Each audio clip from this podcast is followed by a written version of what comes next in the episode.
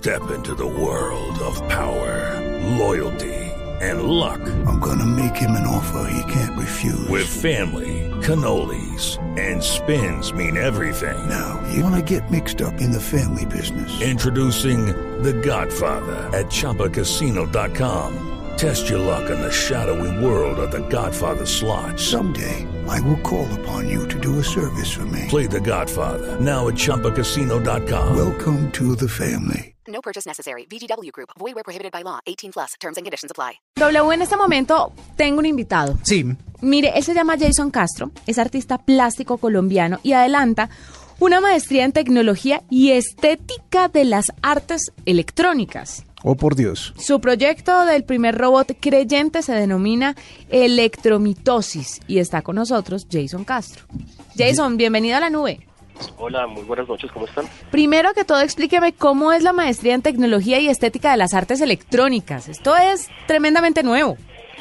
No tan nuevo, No. pero es algo que se puede entender fácilmente. Mira, es básicamente la tecnología eh, electrónica, robótica, eh, mecánica, programación de computadora aplicada a obras artísticas. Básicamente es eso. Este tipo de arte, pues de pronto usted me corrige obviamente si estoy equivocado, pero tiene que ver con todo lo que se hace actualmente, proyección de imágenes, de multimedia, es aplicar la tecnología para tener como nuevas expresiones artísticas. Absolutamente, incluso desde, si me remonto un poquito atrás, desde Grecia, China, los autómatas del siglo XVIII, eh, los años 60, en donde el video fue herramienta artística, se viene trabajando desde hace mucho tiempo con, con herramientas tecnológicas y en este siglo pasado y este, por supuesto, con herramientas eh, electrónicas y, y robóticas para la creación artística, claro. ¿Y usted cree que la tecnología de una u otra forma le quita peso al arte? O sea, le quita como, ¿cómo decirlo para que me entiendan fácilmente? Como importancia y tal vez esfuerzo. No, en absoluto. Eh, le suma, le suma un montón de, de factores, de herramientas, de posibilidades fenomenales para poder crear eh, cosas maravillosas. Sí, sin duda que le suma. ¿Cómo es el tema del creyente? ¿Cómo es el robot creyente? Bueno, este es un robot que en principio no tiene forma humanoide, eh, tampoco es un robot de inteligencia artificial, es decir, no es, mm, no es un autómata, no es eh, algo, una entidad eh, electrónica que tome sus propias decisiones. Los artistas que solemos usar tecnología nos damos esta pequeña licencia de hablar de robots. De robots cuando creamos máquinas que tienen cierto grado de automatización, que tienen una programación, eh, ¿verdad?, ahí encima. Y en este caso el robot, eh, este robot creyente, que es una apuesta naturalmente artística, estética, está persiguiendo permanentemente la posición eh, real en la que se encuentra el telescopio Edwin Hubble. Es un telescopio que envió la NASA y la Agencia Espacial Europea en el 90 para darnos muy buenos datos sobre el vecindario, sobre las galaxias, estrellas, etcétera. Esta, este seguimiento que hace del Hubble, eh, ¿cómo, ¿cómo se interpreta artísticamente? ¿Para qué lo hace? Mira, mm, mi máquina tiene una serie de 24 LEDs de alta potencia, ellos están programados para seguir eh, en tiempo, en velocidad y en ubicación al telescopio. El telescopio es un telescopio que está a unos 600 kilómetros sobre la superficie terrestre, viaja a unos 7,5 kilómetros por segundo, en ese sentido es súper veloz su, su órbita, su recorrido, da 15 vueltas al día a la Tierra, pero si tú pudieses verlo desde la Tierra con un telescopio, realmente el movimiento desde acá es lento, bastante lento. Entonces mi máquina tiene una serie de, de LEDs que le van siguiendo, es decir, estos LEDs se van encendiendo en la posición en la que está el telescopio. Eh, y de esta manera metafórica estoy planteando la posibilidad de la inteligencia artificial que viene en unos años, sin duda, de que las máquinas, de que los robots reales de inteligencia artificial puedan generar algún tipo de religiosidad efectiva. Y aquí está una pregunta, digamos, artística, pero después filosófica. ¿Será que, los robots van a creer? ¿En qué van a creer? ¿En, en las deidades humanas? Eh, ¿En lo que nosotros les programemos? ¿Van a generar algún tipo de creencia, no sé, robótica, tecnológica? Entonces, este robot tiene una deidad tecnológica que es el telescopio Hubble, una gran herramienta científica del siglo XX. Sí, claro, tiene todo el sentido. Pero mm, le quiero hacer una pregunta muy del colombiano de a pie, muy de una persona que no entienda o que no de, de pronto no no ve esto como, como una realidad próxima, aunque muchos sabemos que sí lo es. Este tipo de tecnologías, igual o este tipo de inteligencia artificial, de todas maneras tiene que ser metida dentro de ese, dentro de ese robot por una persona. Exacto. Entonces van a ser las creencias de esa persona que le mete esa programación al robot, la que el robot va a profesar, o él va a ser autónomo en decirle a uno, mire, no voy a creer en Jesucristo, sino en Buda, porque me parece que Buda es más... Según mi información. Sí, según mi información, Buda es más lo que podría ser un dios que Jesucristo. Claro. Entonces, ¿cómo se maneja eso? Es, es una pregunta fenomenal porque eh, viene todo el asunto filosófico, ¿no? Si yo creo la máquina y la creo a mi imagen y semejanza, eh, uno esperaría que la máquina genere la creencia del programador, del ingeniero, si es que va a llegar a crear eh, algún tipo de creencia.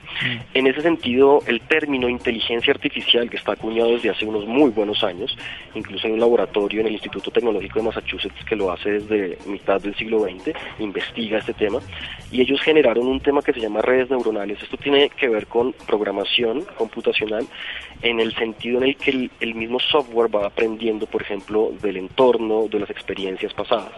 En esto se basa realmente la inteligencia artificial, es decir, que la máquina, el software, que la computadora, el robot, tenga la capacidad de aprender, por ejemplo, de procesos que ya ha conocido y del entorno. En ese sentido, en el momento en el que se generen inteligencias artificiales muy poderosas, muy robustas, eh, los expertos, incluso de ese mismo instituto, dicen que en 15 o 20 años se va a generar esto, eh, se está planteando la posibilidad de que incluso esas entidades con esa inteligencia artificial, pero aprendiendo del entorno, de la historia humana, de incluso la, la, historia de las religiones, puedan generar su propia perspectiva religiosa o espiritual. Entonces, es una pregunta interesante. Los expertos y yo, desde esta propuesta artística, apuntaría que esos mismos robots van a generar sus propias identidades o, mm. o perspectivas espirituales. Le tengo una pregunta más filosófica aún. Eh, usted como artista está utilizando la tecnología para poder generar nuevas expresiones, pero ¿será que llegamos al punto en el que la misma inteligencia artificial genere expresiones artísticas y también los vaya haciendo un ladito? Absolutamente, mira, eh, nos van a hacer un ladito a todos. eh, desde ahora mismo, muchos de los muchos de los oficios que hace el humano se están reemplazando por robots y desde hace mucho tiempo eh, te podría podríamos hablar desde la revolución industrial que las mismas máquinas están reemplazando el, trabajo y la mano de obra humana. Mira, muchos expertos hablan, ya hay robots pintores y muchos expertos hablan de grandes artistas reconocidos robóticos hacia el 2030 o hacia el 2040. Eh, ¿Van a reemplazar a los artistas? Sí. ¿A los profesores? Sí. Espero que a los locutores de no. Radio, no.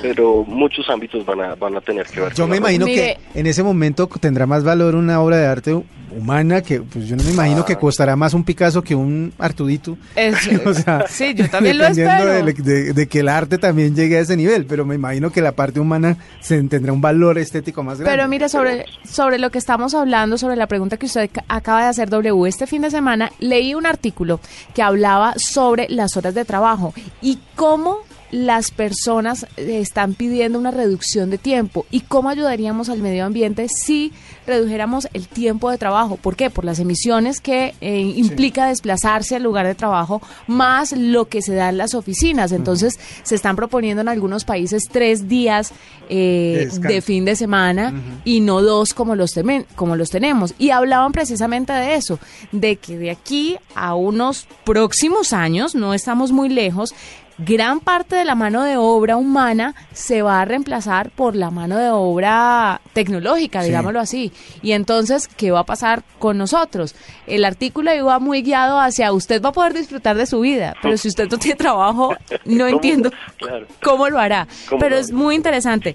Hay algo que también me llama mucho la atención y es que dice, Jason dijo hace un rato, cree, el que crea la máquina a su imagen y semejanza podría ser eh, Voy a ponerle el, la el filosofía. programador, Sí, claro. exactamente.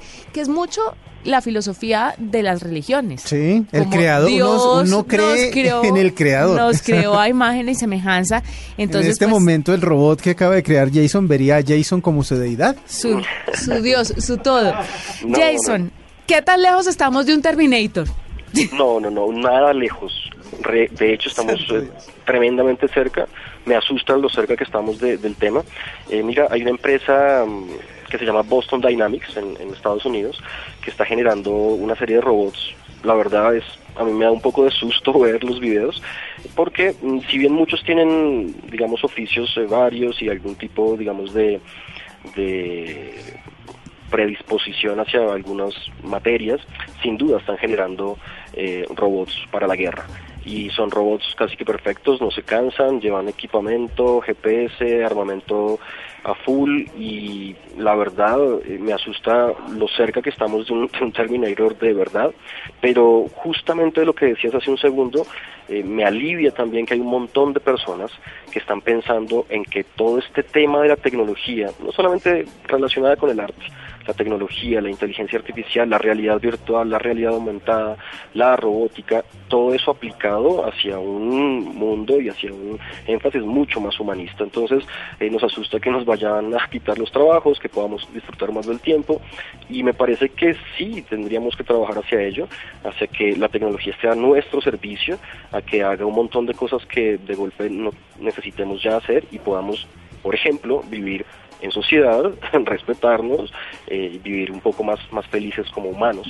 Eh, hay una rama, digamos, de la tecnología que, que apunta hacia ese humanismo, eh, como hay otra que no. Así que para responder tu pregunta, muy cerca, muy, muy cerca Qué estamos en susto, Terminator. qué susto. esperemos. Vivamos mientras tanto. Bueno, pues él es Jason Castro, artista plástico colombiano que adelanta una maestría en tecnología y estética de las artes electrónicas, que nos cuenta sobre su proyecto, el primer robot creyente que se llama Electromitosis. Estuvo con nosotros aquí en la nube. Jason, mil gracias.